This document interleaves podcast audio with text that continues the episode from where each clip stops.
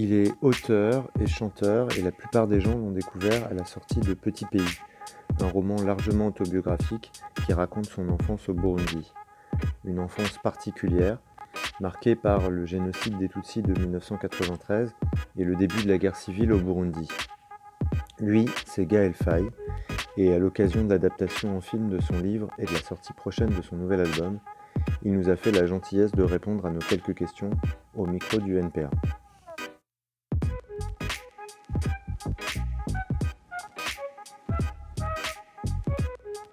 Bon, déjà, merci beaucoup hein, d'avoir accepté euh, de répondre à nos quelques questions. Hein. On va pas euh, te garder très longtemps. On t'interviewe aussi parce que c'est un peu euh, d'actualité, puisque du coup, il y a le film, enfin l'adaptation de Petit Pays qui est sorti fin août. déjà, on voulait savoir pourquoi tu avais accepté que ce soit adapté et, euh, et qu'est-ce que tu pensais que ça pouvait euh, apporter ou, permettre de plus ou de différent que le livre?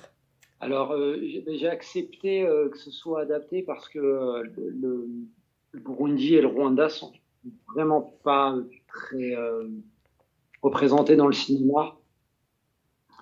et c'est des histoires, surtout le Burundi encore plus que le Rwanda, dont on n'entend jamais parler je pense que même la plupart des Français seraient incapables de placer le Burundi sur la carte. Euh, donc, comme le, roman a eu une super réception du public, je me disais que euh, ça pouvait encore plus décupler la, portée de, cette histoire en, l'amenant au cinéma, parce que le cinéma, c'est beaucoup plus populaire que, que la littérature. Euh, voilà, donc c'était l'envie première, mais après, euh, la, difficulté, c'était de trouver la bonne personne. Euh, et donc, euh, voilà, j'ai pris mon temps. J'ai rencontré beaucoup de monde. Il y a beaucoup de monde qui était intéressé. Mais, mais bon, tout ce qui a trait à la représentation de l'Afrique au cinéma, il faut faire vachement gaffe. On, on marche un peu sur les œufs. Et donc, voilà, que quand j'ai rencontré Eric, Barbier, donc le réalisateur, lui, c'était euh, c'était évident que je pouvais travailler avec lui parce qu'il avait une connaissance très précise de, l'histoire et du Burundi et du Rwanda, la région des Grands Lacs. Il, concevait aussi euh, l'idée qu'on pouvait faire un, un, film qui parle d'un paradis perdu, de l'enfance, mais sans oublier quand même en toile de fond euh, le politique et l'historique. Voilà. Euh, et, donc, ouais, la deuxième question, c'était. Euh, non, mais qu'est-ce qu'un film peut apporter de plus ou de différent euh, d'un livre? Alors, déjà, bon, une adaptation au cinéma d'un roman, c'est aussi accepter que ce ne sera pas le roman qui. Enfin, que ce sera une autre, une autre histoire. Enfin, pour moi, l'idée aussi, c'était que le, que le réalisateur s'empare de, de cette histoire et qu'il la fasse sienne enfin, que ce soit son, son film, son œuvre d'art. Euh, donc moi, j'ai tout de suite accepté l'idée que je n'ai pas retrouvé euh, exactement mon livre, parce que de toute façon, c'est impossible de, de, traduire totalement un, un, roman en cinéma, vu que le cinéma, c'est de l'action, et qu'un roman, euh, surtout bah, le mien, il y, y, a, beaucoup de voix intérieures. Et donc, il y, avait euh, obligatoirement des choix à faire donc oui, euh, moi je pense que ça va permettre euh, l'existence de, ce film de, toucher beaucoup plus de monde et, de faire avancer peut-être la connaissance au niveau de la sensibilité qu'on peut avoir de cette région-là. Euh, D'un coup, les gens existent sur la carte. Et moi, je, dis ça parce que je me souviens de là, euh, il y a 20 ans à peu près, quand euh, peut-être un peu moins, mais euh, quand Hôtel Rwanda est sorti au cinéma, je me souviens qu'avant ça, les gens, peut-être un peu moins en France, mais en tout cas à l'étranger, les gens ne connaissaient pas du tout le Rwanda. Aux États-Unis, par exemple, n'avait jamais entendu, l'Américain moyen n'avait jamais entendu parler du Rwanda. Et à partir de ce film-là, il y avait au moins une connaissance. On pouvait au moins avoir une base de discussion, euh, même si le film est raté, il est nul et euh, en plus l'actualité nous le prouve encore plus avec l'arrestation de Paul Sabagina par les Rwandais, donc qui est le personnage qui a inspiré, enfin, qui est l'homme qui a inspiré le, personnage principal, qui s'avère ne pas être le bon samaritain qu'on décrit dans le, film. et donc voilà, malgré les, défauts du film, ça avait quand même eu ce, cet impact qui pour moi est positif parce que on se rend pas compte quand on est français ou quand on est occidental ce que ça fait de venir d'un coin du monde que les dont, que les gens ignorent totalement et, euh, et au-delà de l'ignorance il y a surtout une indifférence absolue, absolue.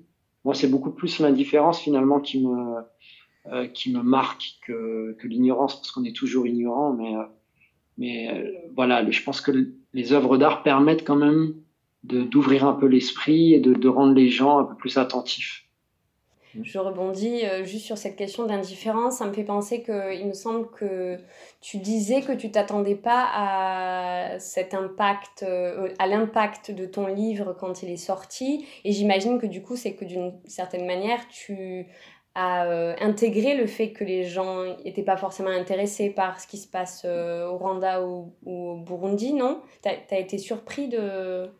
Ouais. Tu vois ce que je veux dire? Non, bien sûr, bien sûr j'ai été vraiment très surpris.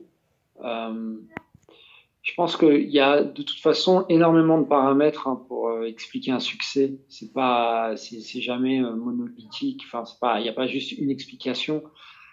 Euh, je suis pas sûr que, par exemple, enfin, ce qui était très étrange, c'est que pendant que moi je faisais la promotion de, mon roman, donc à l'automne 2016, au même moment il y avait au Burundi euh, euh, des violences terribles. Il y avait une répression terrible de la part du gouvernement de l'époque, de, de, de. Euh, et ça, il n'y avait jamais de, de lien qui était fait par les journalistes entre mon roman et, euh, et la situation euh, vivaient les Burundais à, à ce moment-là. Et ça, déjà, ça m'avait surpris. Donc, euh, je pense qu'on arrive, enfin, malheureusement, on arrive aussi à décorréler les, des choses. Euh, donc mon roman, bien sûr, il y a en toile de fond le Burundi, l'histoire du Burundi, le Rwanda, euh, le, génocide des Tutsis. Mais beaucoup de gens aussi ont retenu euh, l'histoire d'un paradis perdu, d'un enfant, et c'est ce qui donne aussi la portée universelle du roman, c'est que d'un coup, finalement, Gabriel, il aurait pu être dans un autre conflit, un, autre endroit, euh, que, peut-être ça aurait fonctionné aussi. Euh, il y a une autre chose aussi qui m'a étonné, c'était que on parlait beaucoup du génocide des Tutsis au Rwanda. Euh, on disait que c'était un roman qui parlait du Rwanda, alors que l'action se déroule euh, au Burundi. Et donc, je voyais aussi quand même qu'il y avait, avait une envie de voir. Finalement, on voyait ce qu'on avait envie de prendre dans le roman. Donc, c'est pour ça que j'essaye de pas trop analyser les, le, le succès, euh, parce que je pense que c'est toujours une de, de malentendu. Les succès, c'est ce qui rend fou hein, les, artistes, je pense. Ils disent toujours qu'ils sont incompris, même quand ils, même quand ils font un succès. Donc, voilà, je, j'essaye de, de, garder un peu de, distance et de dire simplement, ben, j'ai eu de la chance parce que j'ai vécu ça et que c'est quand même euh, assez exceptionnel mais c'est des alignements d'étoiles, euh, de planètes euh, qui euh, s'expliquent pas. On voulait te, te, demander aussi justement pour revenir sur euh, ce que tu disais tout à l'heure, la, toile de fond euh, historique et, politique du roman, même si évidemment c'est pas le roman se limite pas non plus à cette c'est pas un essai politique et historique, mais euh, justement, cette, euh, cette période historique, elle suscite beaucoup de débats, et notamment sur la, question de euh, le rôle ou l'inaction justement des, pays européens, et du coup leur, leur, leur, part de responsabilité par rapport à ce qui s'est passé. Et, en même temps, est-ce que, pour aller même peut-être encore plus loin, quelle est la part de responsabilité, même en revenant à une... Voilà, quelles sont les racines euh, euh, du colonialisme euh, dans, dans ce qui s'est passé, à la fois le génocide des Tutsis au Rwanda et aussi au Burundi. Oui. Ben, c'est une région de toute façon qui, qui encore aujourd'hui souffre de, de, la rencontre qu'il y a eu entre l'Occident et les, peuples de la région des Grands Lacs. parce que, par exemple, la question ethnique, donc qui, qui, est quand même centrale dans, dans, tout ce qui est arrivé et qui continue d'arriver dans la région, c'est quand même une invention de la, de la colonisation. Enfin, c'est des colons allemands d'abord et puis ensuite belges qui ont apporté cette idée de d'ethnie, enfin ethnie racialisée, parce que en fait les Hutus et les Tutsis existaient sous forme de, de, de caste, de, de, classe sociale, mais n'existaient pas euh, en tant que, que, race. Et donc la, les colons, avec euh, bien sûr les euh, toutes les théories racistes héritées du 19e siècle sur la, sur l'inégalité des races de Gobineau, avec euh, saupoudré de, euh, de mythes euh, bibliques du style les Tutsis sont, sont les fils sont des fils amitiques, les rejetés de Cham. Donc voilà, il y a eu une espèce de ça a été un laboratoire, en fait, le Burundi et le, Rwanda, avec aussi la, voilà, la, religion qui a, joué le rôle, les pères blancs, enfin, l'Église catholique.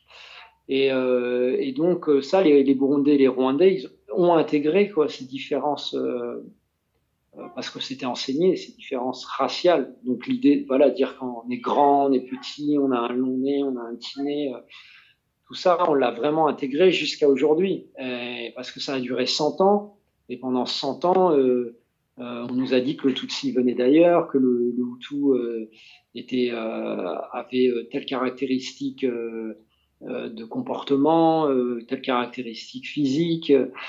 On a vraiment séparé ces peuples-là.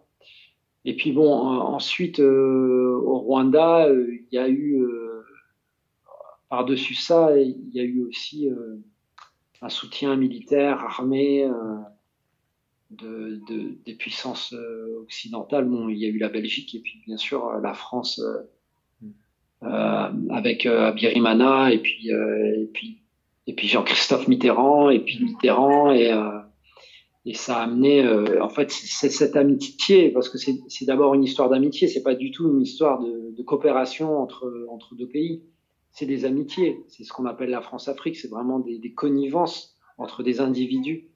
Euh, par exemple, quand le, le, FPR attaque en 1990, euh, ce n'est pas euh, euh, ce n'est pas l'Assemblée nationale française qui décide d'envoyer une force d'interposition pour venir en aide à un pays allié. C'est Mitterrand, euh, directement via Jean-Christophe Mitterrand et la cellule africaine de l'Élysée, qui dit on envoie des hommes sans consultation du peuple.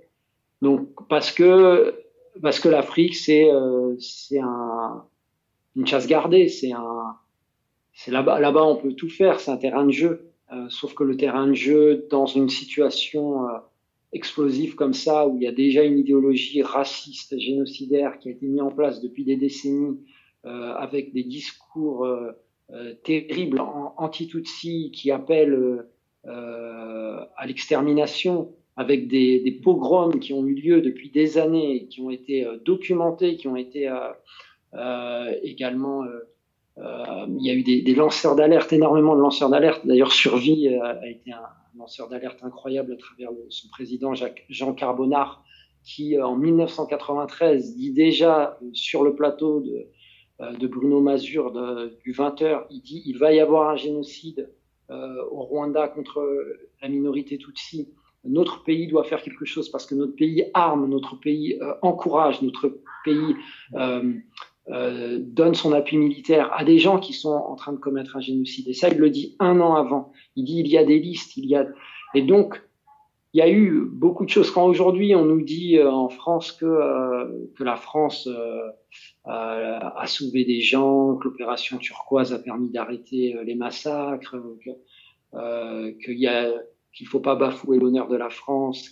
C'est n'importe quoi, vraiment, c'est n'importe quoi, parce que parce qu'il y a eu euh, beaucoup, beaucoup de rapports, beaucoup de dates d'ONG, beaucoup de, journalistes qui avaient déjà enquêté, qui avaient déjà dit ce qui allait se passer, qui avaient déjà prévenu.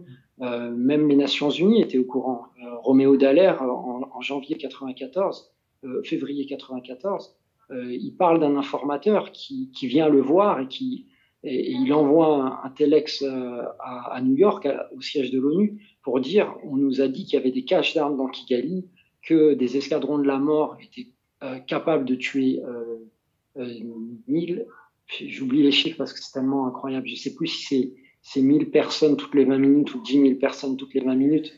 Mais, ça, c'est des chiffres qui, sont lancés. Il y a des, machettes qui sont euh, amenées en masse via des, euh, des transferts d'argent euh, dans les banques françaises qui sont, qui sont amenés à cheminer au Rwanda. Euh, enfin, des, des, cargaisons de, de machettes façon tellement euh, gigantesque qu'il n'y a même pas suffisamment de paysans au Rwanda pour, pour se dire que c'est des machettes pour les paysans comme on nous a fait croire. Il y avait vraiment euh, un projet qui s'est mis en place. Parce que souvent, enfin, quand on voit les, euh, la, couverture médiatique de l'époque, on nous dit que les que les violences ont commencé le 7 avril parce que l'avion d'Abirimana a été abattu comme si c'était une comme si à ce moment-là il y a eu une, colère populaire et que les gens ont pris leurs machettes sont allés tuer leurs voisins. Mais, mais, tout ça était déjà orchestré, organisé, les barrages étaient faits. Donc voilà, euh,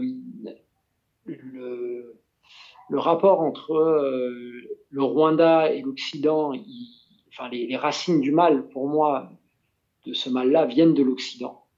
Euh, et ça, euh, voilà, enfin, il y a des études historiques, je dis pas ça, c'est pas une théorie du complot ou quoi que ce soit, c'est vraiment des choses qui ont été documentées. Et ensuite, la question franco-rwandaise, elle est très intéressante et très importante. Euh, et je pense qu'aujourd'hui, euh, on est encore très très loin de, ce que notre pays, la France, peut faire en termes de, discours de vérité. Même s'il y a des, petites avancées, qu'il y a des euh, des, rabibochages diplomatiques, mais ça suffit pas. On est vraiment, vraiment très loin d'un examen de conscience. Mais bon, il y a le Rwanda, mais il y, a tellement d'autres, mm. D'autres sujets aussi. Mais, euh, mais, je pense que le Rwanda, c'est, emblématique. Parce que comme c'est quand même le, il s'agit d'un génocide, c'est emblématique et on voit euh, qu'aujourd'hui encore sont en pré... il y a encore beaucoup de, de gens qui se sentent euh, sur la défensive dès qu'on parle du Rwanda. Encore aujourd'hui, même si ça fait 26 euh, ans, mais on a encore aujourd'hui dans des partis comme le, Parti socialiste, où, la, question du Rwanda, c'est c'est une question qui irrite, qui agace, qui, qui, fait peur. Du coup, finalement, est-ce que tu dirais qu'aujourd'hui, le colonialisme dans la région des Grands Lacs, c'est fini? Ben, la, la, colonisation, oui, c'est sûr que qu'elle est finie. Après, les conséquences de la colonisation euh, sont pas terminées.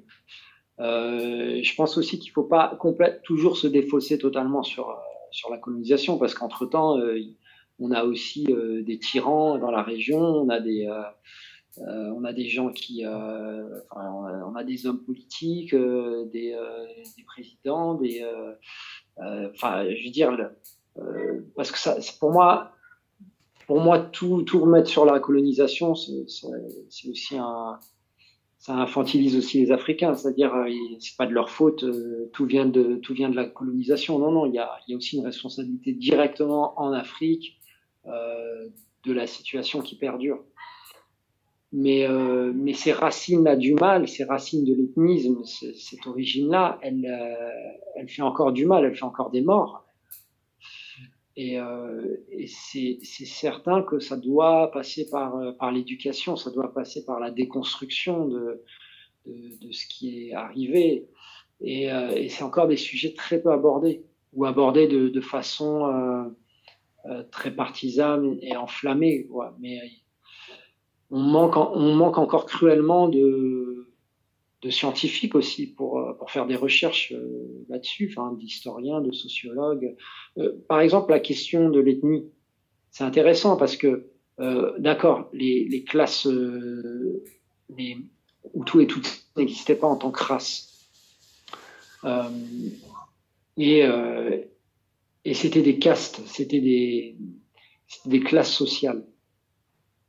Mais il y a encore des Burundais et des Rwandais qui vont dire, mais alors comment ça se fait que certains sont grands et maigres et que d'autres sont petits et trapus dans une même population? Et, euh, et, donc ça, faut nous l'expliquer. Donc ça, c'est par exemple des, des choses qui, ont l'air... Euh, quand on en parle comme ça, ça a l'air absurde. Ça a l'air absurde comme conversation. Mais comme au final, c'est là-dessus que les gens euh, définissent euh, encore les ethnies et qu'on tue des gens euh, simplement sur, sur des, des, critères physiques, c'est aussi des choses qu'il faut, qu'il faut expliquer. Qu'est-ce qui fait que dans les familles royales, les gens étaient maigres et grands, que, le peuple était... Enfin, moi, j'ai pas du tout l'explication, je ne sais pas, mais en tout cas, c'est des choses qui, qui, sont importantes aussi d'aller questionner, d'en parler, parce que sinon, euh, on peut être aussi dans le, le problème inverse, c'est qu'on s'invente euh, notre, nos, propres mythes, nos propres mythes, notre propre mythologie, euh, et on fait table rase du passé. Et ça aussi, c'est un peu la, la, tentation parfois de, de certains jeunes. Enfin, moi, je vois euh, cette idée de, de raser totalement tout ce qui appartient au passé, à la colonisation, euh, de ne plus du tout euh, parler ni de Hutu ni de Tutsi, pour moi, c'est aussi fou que, euh, que de vivre complètement dans ce passé-là. Parce que euh, le présent, c'est toujours, toujours la conséquence du passé, donc il faut interroger le passé. C'est un peu comme la question du est-ce qu'on déboulonne ou pas les, les statues en France. Bien sûr, on peut les déboulonner, mais il faut, aussi questionner qui, le, nom des rues, euh, qui sont les gens qu'on nous a mis euh, sur les places, qu'est-ce que ça représente, qu'est-ce que ça dit de la société, comment ça, comment s'est, euh, euh comment tout, tout s'est imbriqué dans, notre culture, la culture avec un grand C, qu'est-ce qui, comment ces représentations, euh, on les porte en nous. Et euh, voilà, c'est la colonisation, c'est rien d'autre que ça aujourd'hui dans la région des Grands Lacs. C'est c'est un passé qu'il faut interroger. Tu as fait, as fait référence, là tu viens de faire référence au, débat qu'il y a sur l'antiracisme, euh, euh, voilà, notamment la question de déboulonner les statuts, c'est une des parties de, de, ce qui se joue en ce moment dans le monde. Et l'autre actualité que tu as en ce moment, c'est la chanson, enfin, c'est ta deuxième casquette. Euh, qui, est, qui est la chanson, et notamment euh, le, le, single Respire. Et c'est vrai que nous, quand on l'a entendu, ce single, euh, forcément, ça nous a évoqué euh, énormément de trucs par rapport à l'actualité et des trucs euh, très politiques. parce qu'il y a la question de l'écologie qui revient dans le texte.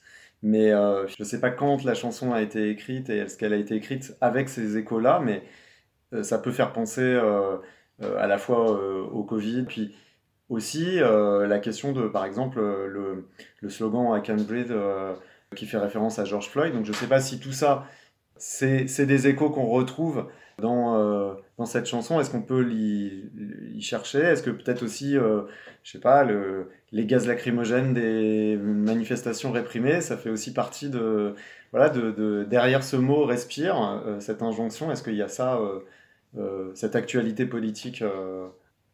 Ouais, oui, bien sûr, il y a de tout ça, tout ça, tout est, tout est mêlé. Euh, tout est mêlé, cette sensation euh, que le monde tel qu'il va nous échappe, euh, cette, ce, sentiment voilà, de, suffocation, et, il est global. Il est global. Alors c'est vrai que c'est dans l'album, il y a d'autres références à cette thématique-là, euh, des références un, peu plus explicites parce que là j'avais envie quand même de rester sur quelque chose d'assez général sur c'est euh, une pièce en trois actes hein. c'est un matin une après-midi une nuit euh, d'un citoyen euh, lambda et euh, donc euh, cette déjà cette injonction à la, à la course à cette course folle vers la, dans laquelle on est tous lancés et on ne sait pas où on va mais aussi oui cette capacité à, à respirer et ça, et ça prend toutes les dimensions euh, qu'on retrouve aujourd'hui. Mais, euh, mais c'est certain que, enfin, moi, j'ai écrit le texte euh, avant le confinement, donc il n'y avait pas de. Mm. J'étais pas impacté par, euh, Enfin, à ce moment-là, euh, même quand je dis les masques sont nus, il n'y avait pas encore de masques dans, dans, le, dans, nos, dans, nos, vies, quoi. Ça n'existait pas. Mais, euh, mais c'est des choses que je, ressentais quand même déjà. Le slogan I can breathe, il, est là depuis longtemps. Je veux dire, soit Adama Traoré ou, ou, ou même, même des morts aux États-Unis. Black Lives Matter, c'est déjà des slogans qui existent. Euh, et tout ça, tout ça, je le portais déjà euh, quand, euh, quand j'ai commencé à, cet album-là.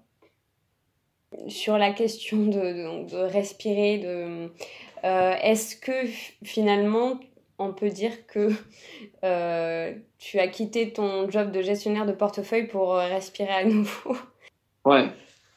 moi, je pense que j'étais un peu comme beaucoup, beaucoup de, de, jeunes, euh, de jeunes étudiants, c'est que je ne, je ne me projetais pas euh, sur ce que, j'ai fait des études pour trouver un boulot, en fait. Euh, je venais, enfin, ma situation familiale me permettait pas de rester chez moi.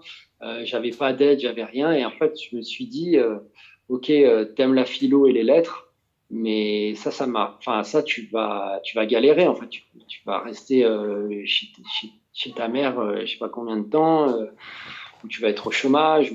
J'avais ce genre d'angoisse et de peur qu'on, quand même, qu'on nous met bien dans, dans, la tête et dans le crâne. Hein.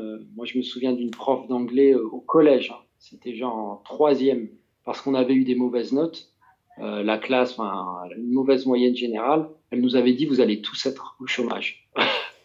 je me souviendrai toujours. Et puis elle le disait, mais euh, avec une colère. Euh, euh, et, ça nous avait vraiment marqué. Et maintenant, quand, je vois ce que c'est qu'un collégien ce que, à quel niveau on est quand on est en troisième et que, et que je me dis qu'il y a des profs qui sont capables de dire des choses aussi insensées à des gamins au lieu de leur dire mais la vie c'est c'est ce que vous avez en vous rêver mais là non là c'était toujours euh, les études, euh, il faut que ça te, faut que ça te serve, il faut que ce soit, euh, ce, soit sonnant et trébuchant.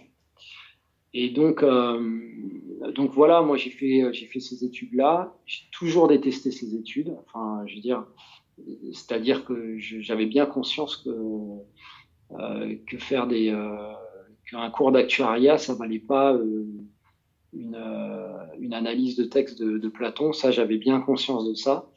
Euh, et, euh, et, donc après, je suis allé à Londres pour des raisons qui sont pas du tout liées à l'argent, qui étaient vraiment plus liées au racisme que je ressentais trop en France et que j'avais pas ressenti quand j'étais allé faire un stage euh, à Londres où genre mon, maître de stage était euh, jamaïcain, il avait des dreadlocks, et il roulait en Bentley et je disais mais nous le noir en France on est tellement loin de ça j'avais jamais vu ça. Donc c'était plus un espèce comme ça de projection d'une société euh, qui acceptait plus ces différences. Et après bon forcément quand on bosse à la City euh, en vrai quand on est jeune diplômé à la City alors il y a, vraiment la caste des euh, euh, de la grande aristocratie qui sont les traders donc qui, qui ont euh, voilà ils arrivent et puis euh, ils ont tout de suite des millions. Et... Mais sinon, beaucoup de bac plus 5, bac plus 6 qui arrivent là-bas sont des gens finalement qui sont un peu des... Alors ça, ils le diront pas, mais qui sont quand même un peu des genres de d'ouvriers du néolibéralisme parce que parce qu'on on répète des tâches par exemple, je me souviens d'un logiciel qui était vachement compliqué à, comprendre. Il fallait passer trois mois pour le comprendre, mais à partir une fois qu'on avait compris, parce que bon, il fallait comprendre un peu le mécanisme, etc. Mais une fois qu'on l'avait compris, on refaisait la même chose tout le temps. Enfin, c'était vraiment un, tableur Excel où on était là, on appuyait, et donc c'était presque du, du travail euh, d'OS, quoi, d'OS de, de bac plus 5. Là. Donc il y avait comme ça une euh, moi, je débranchais mon cerveau, en fait, quand j'étais au boulot. Ce qui me paraissait complètement hallucinant parce que, vu de, de mon Burundi natal, je me disais, non, mais quelqu'un qui a un bac plus 5, qui bosse à Londres, c'est forcément des gens qui font travailler leur esprit, mais pas du tout. Et, euh, et en gros, on, on, nous achète par le confort, quoi. Les, euh, les bonus, les primes. Et moi, j'ai déprimé très, très rapidement parce que c'était pas du tout le, le moteur de, je sais pas, de, mes envies. Euh, L'argent des fins de mois, c'était pas du tout le moteur de mes envies. Et, euh, et puis, en plus, c'était 2008, il y a eu la crise financière. Et donc là, il y a beaucoup de choses aussi qui ont changé dans la pratique même du boulot, parce qu'on avait d'un coup beaucoup de, plus de surveillance de la, de la part de, des comptables. Et, et, donc, il y avait beaucoup, beaucoup de... de, le, travail devenait encore plus absurde. C'est-à-dire que euh, chaque clic, on devait, euh, enfin, chaque opération qu'on faisait, on devait euh, aller voir le comptable pour lui expliquer l'opération qu'on avait faite. Donc, en fait, on, enfin, rentrait dans un système où, voilà, moi, je me sentais mais interchangeable totalement. Enfin, j'avais pas de, moi en tant qu'individu, j'étais rien du tout. J'étais simplement une, ouais, un rouage comme ça de, la machine. Euh, et puis, euh, et puis ensuite, euh, j'ai commencé à me rendre compte aussi de, de l'impact des métiers qu'on faisait, parce que je pense que 2008, ça a été une grosse claque pour, pour ma génération. on s'est, ça, c'est un moment où on s'est rendu compte que la finance, c'était, c'était vraiment l'ennemi de, des peuples.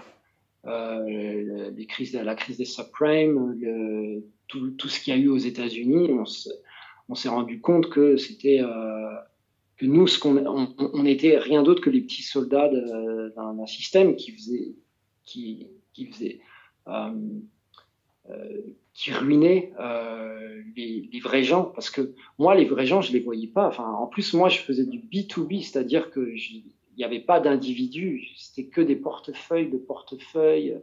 On était en contact avec avec euh, les îles du Caïman, les Bermudes, les machins, enfin que des trucs euh, où euh, les êtres humains n'existaient pas. Bon, J'imagine que là, ça, ça a dû s'amplifier parce que quand je vois comment Internet va vite maintenant et qu'à l'époque, c'était pas encore ça, euh, je pense que ça doit être terrible maintenant. Euh, ça doit être encore beaucoup plus complexe. Et, euh... Mais moi, j'étais incapable, par exemple, d'expliquer mon boulot à ma mère. Je pouvais pas lui expliquer. Si elle me demandait ce que je faisais, il fallait que je rentre dans un cours théorique. Donc, ça aussi, ça prouve à quel point ce sont des, métiers qui sont absurdes. Parce qu'à partir du moment où on peut pas les expliquer, c'est-à-dire que qu'on peut même pas expliquer ce qu'on fait et que ce qu'on fait, euh, ça ruine le monde. ce qu'il y a, c'est qu'il y a vraiment un, cette personne, en fait, personne est aux manettes, personne comprend rien et euh, avec la vitesse euh, qu'on a aujourd'hui. Bon, moi, je me rendais pas compte non plus de l'impact écologique à ce moment-là. J'étais, euh, j'étais encore, voilà, j'avais, j'avais pas lu tout ça. Enfin, moi, je, je venais pas d'un, d'un milieu où on faisait du texte politique. Moi, la politique, c'était, euh, le combat anti-racisme, c'était mes Césaire, c'était France Fanon, mais euh, j'avais pas lu Ivan Illich, j'avais pas lu Marx, j'avais pas, je connaissais pas. Euh, et donc, oui, ça a été après, j'ai, quittant ce boulot-là, j'ai commencé à, m'intéresser un peu plus à ce que, ce que j'avais pu faire. Et je me suis rendu compte que, bon, on était, on était mal barré, quoi. On était mal barré parce que ça, ça va, ça va tout. Alors c'est marrant parce que moi, tous les collègues qui avaient mon âge, hein, euh, tous ils rêvaient de faire autre chose au bout d'un moment personne qui rêvait de ça, à tel point, enfin, ça prouvait bien que le, boulot était absurde et que, que là, c'était des, métiers de, moi j'appelle ça des métiers de poisson rouge, quand on tourne en rond, on n'a rien à faire, on n'apporte rien du tout à la société. Mais c'est tel, enfin, ça apporte tellement de confort de vie, et, euh, ça, ça nous, ça nous enfin, ça peut nous, ça peut nous endormir. Ça peut vraiment nous endormir. Est-ce que tu as d'autres projets, notamment de livres, euh, enfin ou autre chose Là, je sais que tu viens de sortir euh, l'album euh, Lundi méchant, mais euh, c'est quoi euh, ben, ben, Lundi méchant, il sort en novembre. Oui, mmh. oui, oui, mais je veux dire, ouais. c'est c'est ouais. fait quoi. Voilà, c'est ça. Ouais. voilà. c'est quoi la puis, suite? Non ben, Je travaille sur plein de projets. Ben là, je, je vais, je vais sortir un livre jeunesse le 30 septembre, dans quelques jours. J'ai travaillé avec un, dessinateur, un illustrateur qui s'appelle Hippolyte. et oui, c'est un livre jeunesse sur l'ennui ça reprend une de mes, chansons qui s'appelle L'ennui des après-midi sans fin. Et puis sinon, euh, ben, je travaille, euh, je travaille aussi sur des romans. Euh, voilà. J'ai des projets aussi de, théâtre, de, comédie musicale. Euh, je, fais en ce moment, j'essaye aussi des écritures de scénarios, mais euh, bon, le cinéma, c'est un peu particulier. C'est pas encore vraiment un, milieu où je me sens à l'aise, parce que, encore une fois, c'est un milieu où, euh, bon, bah, il y a des, financiers, il y a des enjeux financiers. Du coup, euh, la, dès qu'il y a beaucoup d'argent, euh, la liberté, elle est, elle s'amenuise un petit peu, toujours un peu, forcément.